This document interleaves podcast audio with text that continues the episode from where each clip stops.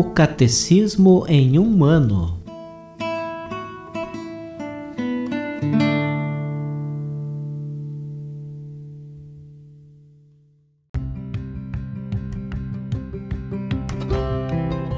Olá, eu sou Luiz Felipe, seminarista da Diocese de Ponta Grossa, Paraná. Você está ouvindo o podcast O Catecismo em um ano. Vamos ler todo o Catecismo da Igreja Católica ao longo de 365 episódios. Estamos usando a tradução em português apresentada pela CNBB em 2013, baseada na edição típica em latim. Baixe o plano de leitura que você encontra na bio do Instagram, arroba Catecismo em um ano, ou na descrição desse podcast.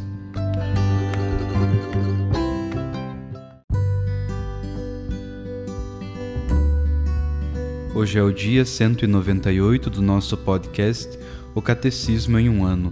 Nós vamos ler do número 1544 ao número 1553.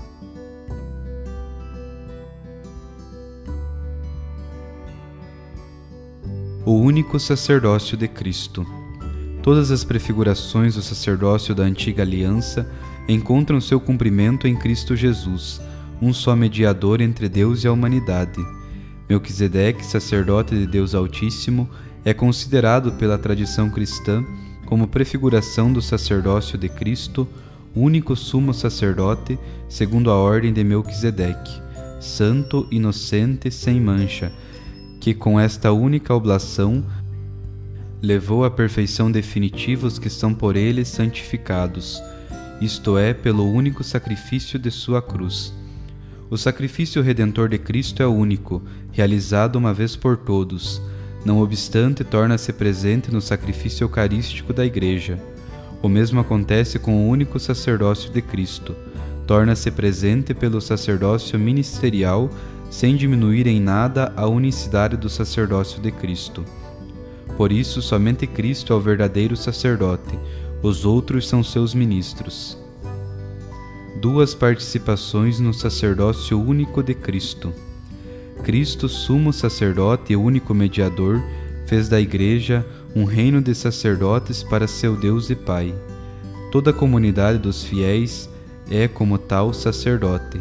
Os fiéis exercem seu sacerdócio batismal por meio de sua participação, cada qual segundo sua própria vocação, na missão de Cristo, sacerdote, profeta e rei pelos sacramentos do batismo e da confirmação, os fiéis são consagrados para formarem um sacerdócio santo. O sacerdócio ministerial ou hierárquico dos bispos e dos presbíteros e o sacerdócio comum de todos os fiéis, embora ambos participem cada qual a seu modo do único sacerdócio de Cristo, diferem, entretanto, essencialmente, mesmo sendo ordenados um ao outro. Em que sentido? O sacerdócio comum dos fiéis se realiza no desenvolvimento da graça batismal, vida de fé, de esperança e de caridade, vida segundo o Espírito. O sacerdócio ministerial está a serviço do sacerdócio comum, refere-se ao desenvolvimento da graça batismal de todos os cristãos. É um dos meios pelos quais Cristo não cessa de construir e de conduzir sua Igreja por isso é transmitido por um sacramento próprio, o sacramento da ordem. In persona Christi captis, na pessoa de Cristo cabeça.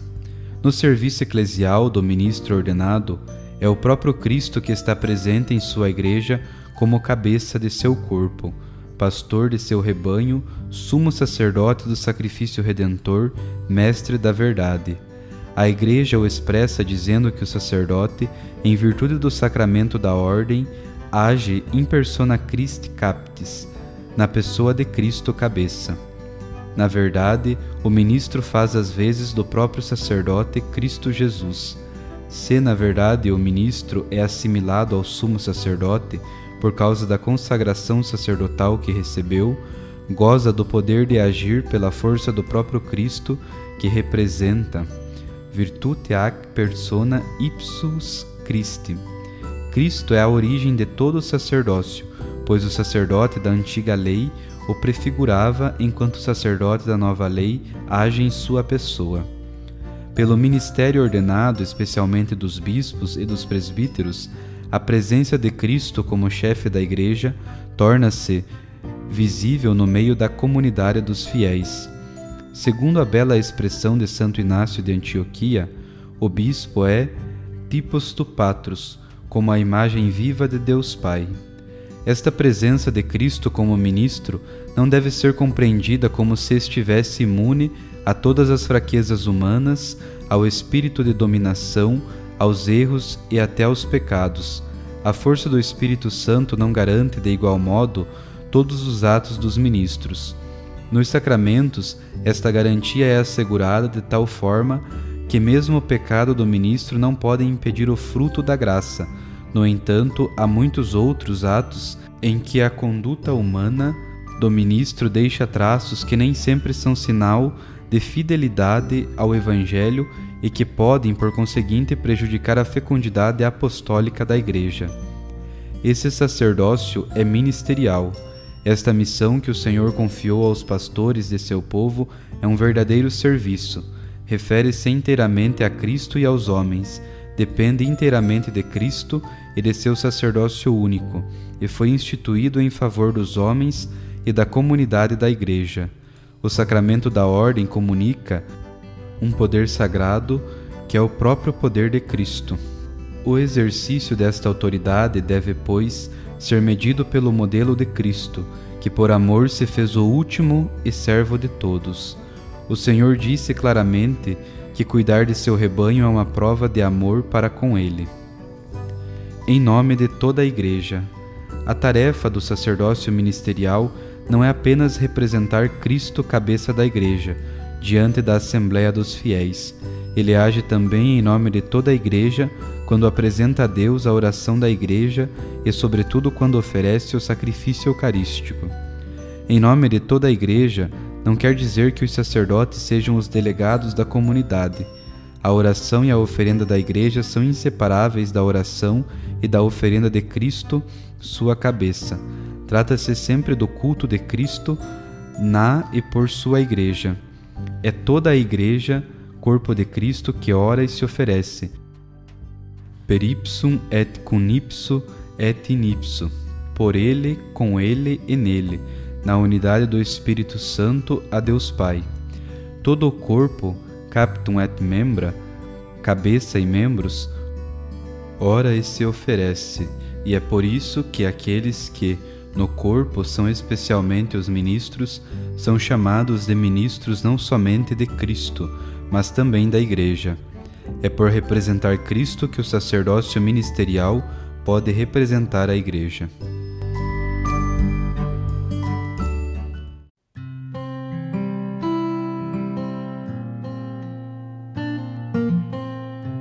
Homilia de Sua Santidade Bento XVI Santa Missa Crismal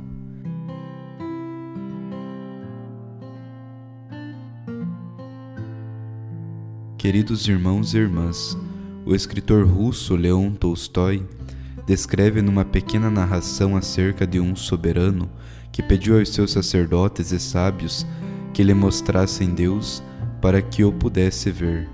Os sábios não foram capazes de satisfazer esse desejo.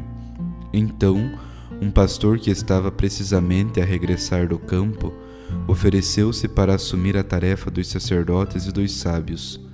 O rei aprendeu dele que os seus olhos não eram suficientes para ver Deus. Mas então ele quis pelo menos saber o que fazia Deus. Para poder responder a esta sua pergunta, disse o pastor ao soberano: Devemos trocar a roupa. Com hesitação, mas estimulado pela curiosidade e pela informação esperada, o soberano anuiu. Entregou a sua roupa real ao pastor e fez-se vestir com o hábito simples do homem pobre. E eis que chega a resposta: É isto que Deus faz. De fato, o Filho de Deus, Deus verdadeiro, de Deus verdadeiro, deixou o seu esplendor divino, despojou-se de si mesmo, assumindo a condição de servo e tornando-se semelhante aos homens, aparecendo com a forma humana, humilhou-se a si mesmo até a morte de cruz. Deus realizou, como diz os padres, o sacrum commercium, o intercâmbio sagrado. Assumiu o que era nosso para que pudéssemos receber o que era seu. Torna-nos semelhantes a Deus. São Paulo, para o que aconteceu no batismo, usa explicitamente a imagem da veste. Todos os que fostes batizados em Cristo, vos revestistes de Cristo. Eis quanto se cumpre no batismo: nós revestimos-nos de Cristo. Ele doa-nos as suas vestes e elas não são algo externo. Significa que entramos numa comunhão existencial com Ele, que o seu e o nosso ser confluem, se compenetram reciprocamente. Já não sou eu que vivo, mas é Cristo que vive em mim. Assim descreve Paulo na carta aos Gálatas o acontecimento do seu batismo. Cristo vestiu as nossas vestes, o sofrimento e a alegria de ser homem, a fome, a sede, o cansaço, as esperanças, as desilusões, o receio da morte, todas as nossas angústias até a morte, e deu-nos as suas vestes. O que na carta aos Gálatas expõe como simples fato do batismo, o dom do novo ser, Paulo nulo apresenta na carta aos Efésios como uma tarefa permanente. Deveis despojar-vos do homem velho no que diz respeito ao vosso passado. Deveis revestir-vos do homem novo, criado em conformidade com Deus, na justiça e na santidade verdadeiras. Por isso, posta de parte a mentira, cada qual diga a verdade ao seu próximo, pois nós somos membros uns dos outros. Se vos irardes, não pequeis. Essa teologia do batismo volta de maneira nova e com insistência nova na ordenação sacerdotal. Como no batismo é doado um intercâmbio de vestes, um intercâmbio do destino, uma nova comunhão existencial com Cristo, assim também no sacerdócio se tem um intercâmbio, na administração dos sacramentos, o sacerdote age e fala agora in persona Christi nos sagrados mistérios, ele não se representa a si mesmo e não fala expressando-se a si mesmo, mas fala pelo outro por Cristo.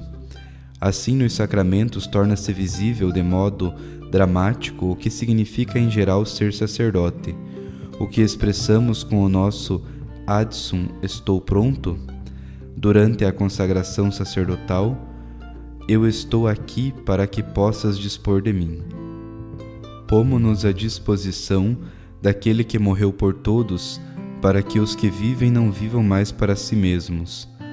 Pôr-nos à disposição de Cristo significa que nos deixamos atrair para dentro do seu por todos, estando com Ele, podemos ser verdadeiramente para todos. Em persona Christi, no momento da ordenação sacerdotal, a Igreja tornou-nos visível e alcançável esta realidade das vestes novas, também externamente mediante o fato de termos sido revestidos com os paramentos litúrgicos. Neste gesto exterior, ela deseja tornar-nos evidente o acontecimento interior e a tarefa que nos vem dele, revestir-nos de Cristo, entregar-nos a Ele como Ele se doou a nós este evento, o revestir-se de Cristo, é representado sempre de novo em cada missa, mediante o revestir-nos dos paramentos litúrgicos. Vesti-los deve significar para nós mais do que um fato exterior, é entrar sempre de novo no sim do nosso encargo, naquele que já não sou eu, do batismo que a ordenação sacerdotal nos dá, de modo novo, ao mesmo tempo nos pede. O fato de estarmos no altar, vestidos com os paramentos litúrgicos, deve tornar claramente visível aos presentes e a nós próprios que estamos ali na pessoa do outro. As vestes sacerdotais, assim como se desenvolveram ao longo do tempo, são uma profunda expressão simbólica do que significa o sacerdócio.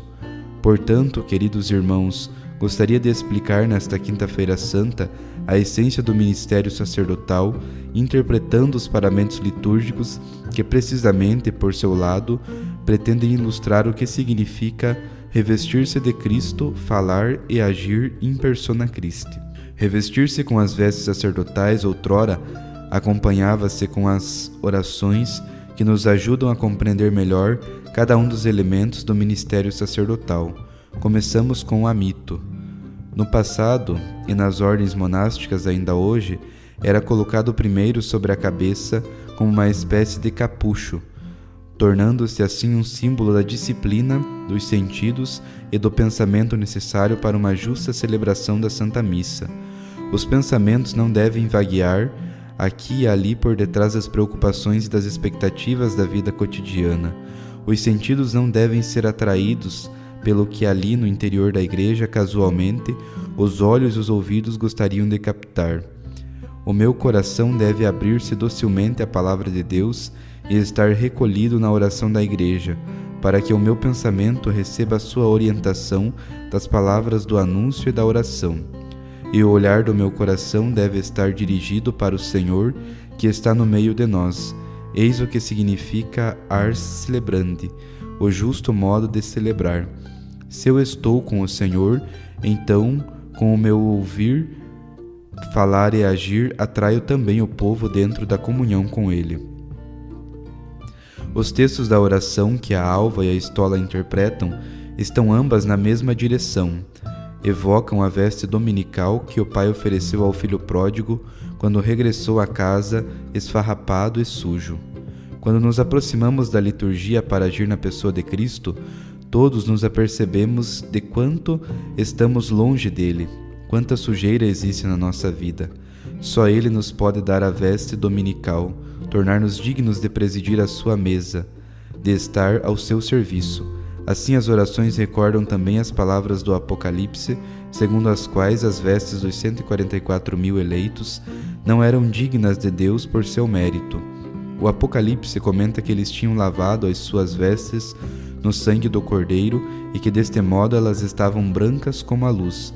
Já quando era pequeno, perguntei: Mas quando se lava uma coisa no sangue, certamente não fica branca. A resposta é: o sangue do Cordeiro é o amor de Cristo crucificado. É este amor que torna brancas as nossas vestes sujas, que torna fidedigno e iluminado o nosso espírito obscurecido, que apesar de todas as nossas trevas nos transforma a nós próprios em luz no Senhor.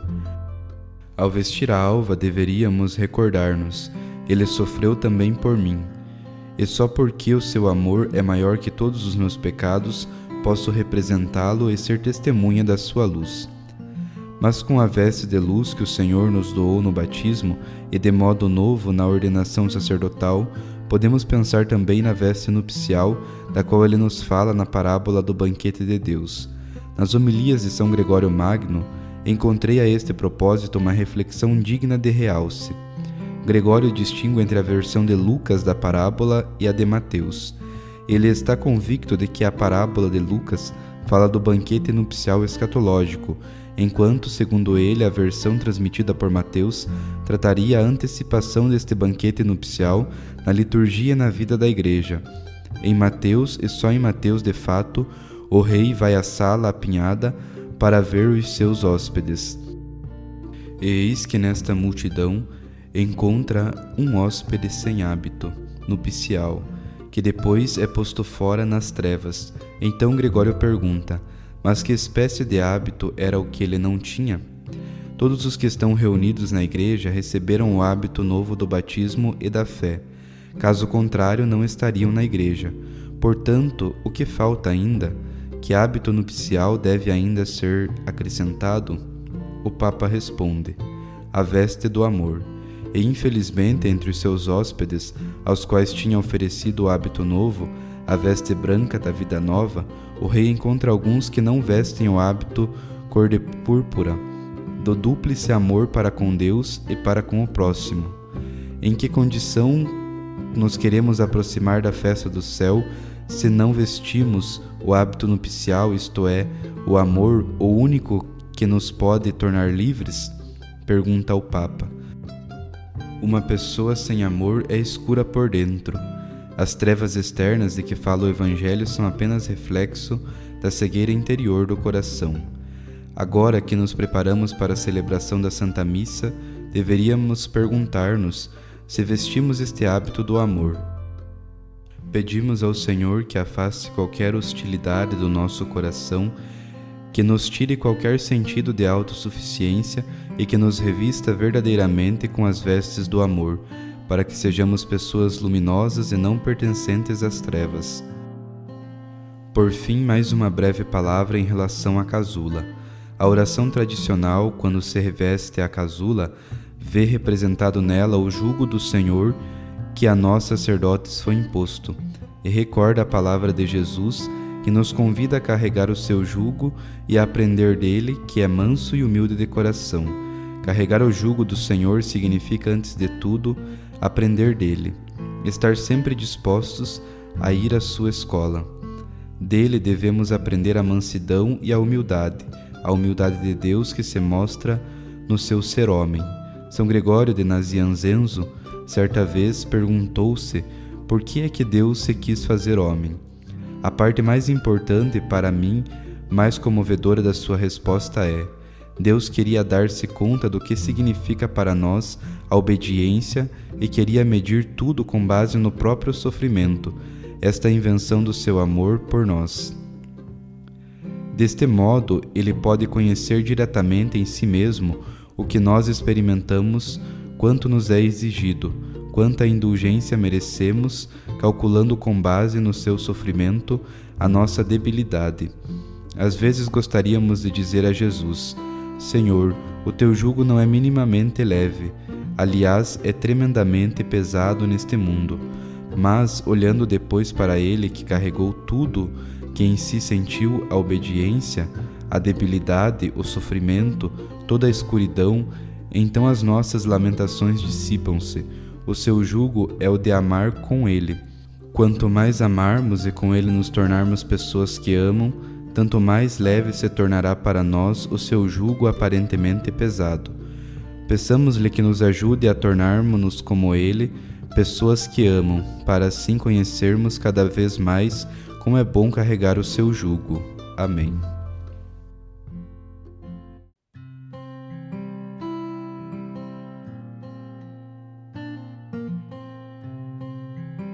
Os textos das catequeses papais encontram-se na íntegra no site da Santa Sé, vatican.va.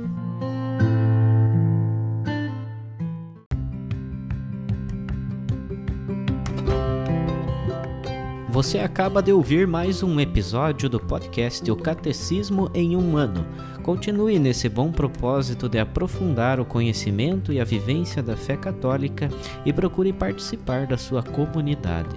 Rezemos por todos que estão fazendo esse caminho de leitura do catecismo. Até amanhã!